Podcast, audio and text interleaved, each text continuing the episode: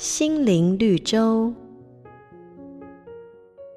说到有一对刚刚新婚的夫妻，这个妻子吃得非常清淡，但是丈夫却喜欢又咸又辣的食物。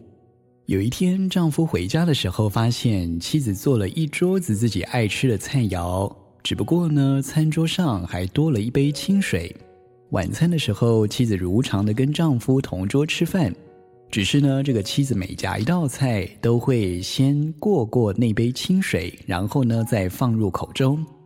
这个丈夫看着妻子的这个动作，相当的感动，就跟妻子说：“往后我们吃饭就不用刻意迎合谁的口味，只要在桌上摆上一杯清水，跟准备一碟蒜蓉辣椒就可以了。”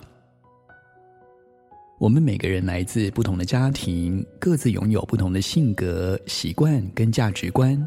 这些差异性往往造成相处时候的各样摩擦。但是圣经教导我们：你们个人都当爱妻子，如同爱自己一样；妻子也当敬重她的丈夫。经营婚姻没有捷径，彼此包容，相互尊敬，如此而已。瑞园银楼与您共享丰富心灵的全员之旅。